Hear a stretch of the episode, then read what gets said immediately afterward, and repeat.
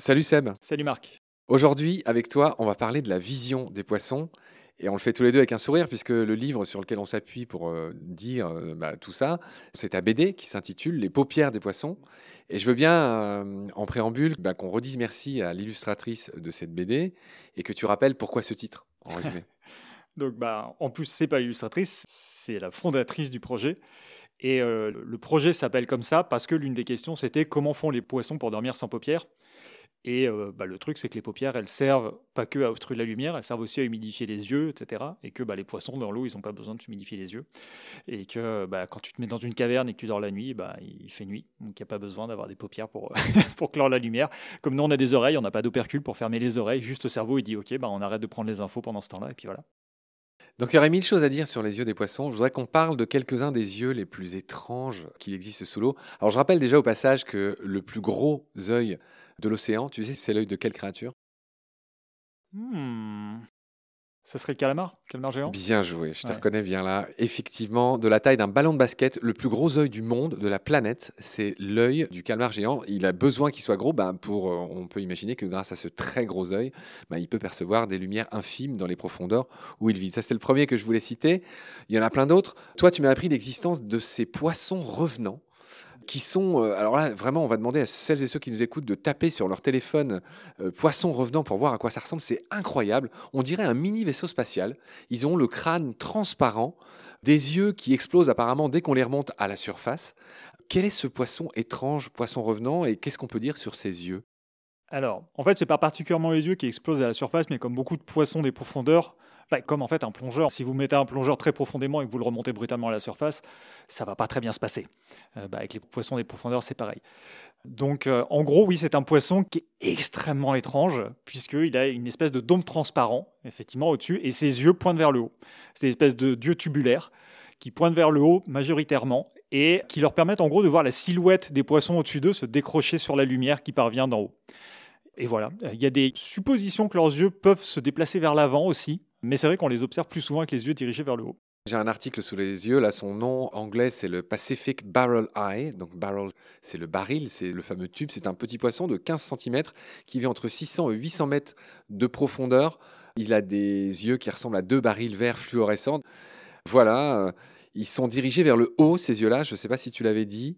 Et ils sont capables de les diriger dans toutes les directions, ce qui font de ces euh, barrel eye fish de très bons euh, prédateurs, en tout cas à la profondeur où il vit.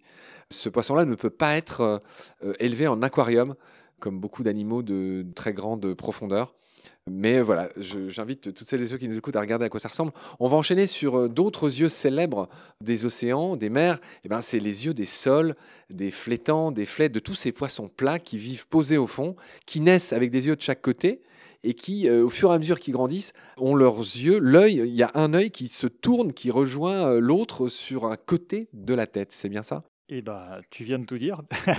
C'est-à-dire que euh, on a des poissons plats comme par exemple les raies qui sont relativement bien organisés. on a les yeux au-dessus, globalement la bouche est dessous ou devant pour les mantas. Ça se passe normalement. Sauf qu'effectivement, euh, les flettes, tout ça, c'est des poissons qui, euh, à l'état juvénile, ont les yeux de chaque côté, comme un poisson bien élevé, comme il faut correctement. Et puis à l'âge adulte, bah, c'est des poissons qui vont souvent vivre contre le sol. Donc, bah, ils vont vivre sur un côté. Et s'ils vivaient sur ce côté-là avec les yeux de chaque côté, bah, ils auraient un œil dans le sable tout le temps. Donc bah, au niveau des frais d'ophtalmo, ça va revenir cher très vite. ce qui fait qu'au moment, euh, globalement, en schématisant de la puberté, eh ben, il y a un œil qui va progressivement migrer façon Picasso, et le poisson va finir avec les deux yeux du même côté. Donc c'est vrai que quand on voit des photos de ces poissons-là, on se dit « Ah mon Dieu, qui sont laids !» Et c'est pas faux, les pauvres, parce que bah, c'est comme si nous, on avait les deux yeux à droite ou les deux yeux à gauche du visage. C'est-à-dire que leur nez est toujours bien placé, la bouche est toujours bien placée, mais les deux yeux sont du même côté. On a l'impression que leur gueule est un peu tordue aussi. Bah, c'est les animaux les plus dissymétriques du règne animal, en fait. Ouais, c'est drôle comme titre. Hein. D'accord, tu l'as dit, bon bah ça c'est fait. Il y a une autre paire d'yeux qui est extraordinaire dont j'aimerais que tu nous dises un mot. C'est les quatre yeux, entre guillemets, de l'anableps. Quel est ce poisson? Pourquoi peut-on dire qu'il a quatre yeux? En fait, ouais, c'est son nom anglais, le, four eyes. En fait, c'est un poisson qui vit en étant presque toujours entre l'eau et l'air, c'est-à-dire qu'il vit toujours avec la tête euh, ah, au niveau de la surface. c'est ça. Et en fait, sa rétine et son œil, globalement, est divisé en deux parties. Chaque œil est divisé en deux parties et il a une partie de l'œil qui est spécialisée pour voir sous l'eau et une partie de l'œil qui est spécialisée pour voir à l'extérieur de l'eau.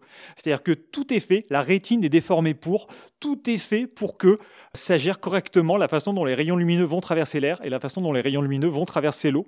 Et même la répartition des cônes pour voir les couleurs sont différents. C'est-à-dire que il va y en avoir plus de bleu sur le bas, je crois, pour qu'ils puissent voir l'extérieur avec euh, où il y aura plus de bleu et plus de vert, ou c'est l'inverse, je ne sais plus. Les cônes de couleur sont répartis dans la rétine par rapport à est-ce qu'ils regardent dehors ou est-ce qu'ils regardent sous l'eau. Donc ils ont vraiment une surspécialisation à l'intérieur de l'œil qui fait que bah, chaque œil étant divisé en deux, on les appelle les quatre yeux. Quoi. Oui, je suis en train de regarder euh, un article sur ces poissons. Donc, est-ce qu'on peut dire qu'ils voient à la fois en même temps ce qui se passe au-dessus et en dessous, c'est-à-dire au-dessus de la surface et en dessous, ou pas? Ah bah oui. Après, est-ce que le cerveau regarde tout en même temps ou est-ce qu'il les euh, sépare? Enfin, est-ce qu'ils ne peuvent se focaliser que sur un point Parce que je suppose que ta question c'est ça. Est-ce qu'ils peuvent focaliser que en dessous puis au-dessus puis en dessous puis au-dessus ou est-ce qu'ils gèrent tout en même temps? Oui, c'est ça. Je ne sais pas. Il faut leur demander. Il faudra refaire des tests. Alors, je lis, c'est drôle, je lis que concernant l'anableps, il y a une autre particularité qui n'a rien à voir avec la vision, mais que j'aimerais dire, c'est que l'organe copulateur des mâles ne peut se déployer que vers la droite ou vers la gauche, tandis que l'orifice génital des femelles est situé soit à gauche, soit à droite, et donc les mâles droitiers ne peuvent s'accoupler qu'avec les femelles gauchères et vice-versa. Extraordinaire cette histoire. Ça doit causer beaucoup de problèmes sur Mythique, il doit y avoir une case supplémentaire, êtes-vous droitier ou gaucher? Ouais, donc c'est encore des les anableps, ce sont encore des, des poissons qu'on trouve dans les mangroves, donc de cette eau saumâtre euh, qui sont souvent des pouponnières pour les poissons. Les anableps, on les trouve dans l'Amazone apparemment, notamment. Ça doit être une star des aquariums. Est-ce que toi, t'en as déjà vu par exemple? Non. Ah D'accord, très bien. D'accord, je lis qu'ils mangent des petits crabes. Ah, c'est fascinant les, les anableps. D'accord, on va en rester là pour cet épisode sur la vision. On va sans doute en refaire un autre la prochaine fois. Je te remercie beaucoup pour tes lumières. Prends soin de toi. À la prochaine. Salut. Merci à toi. À la prochaine. Ciao.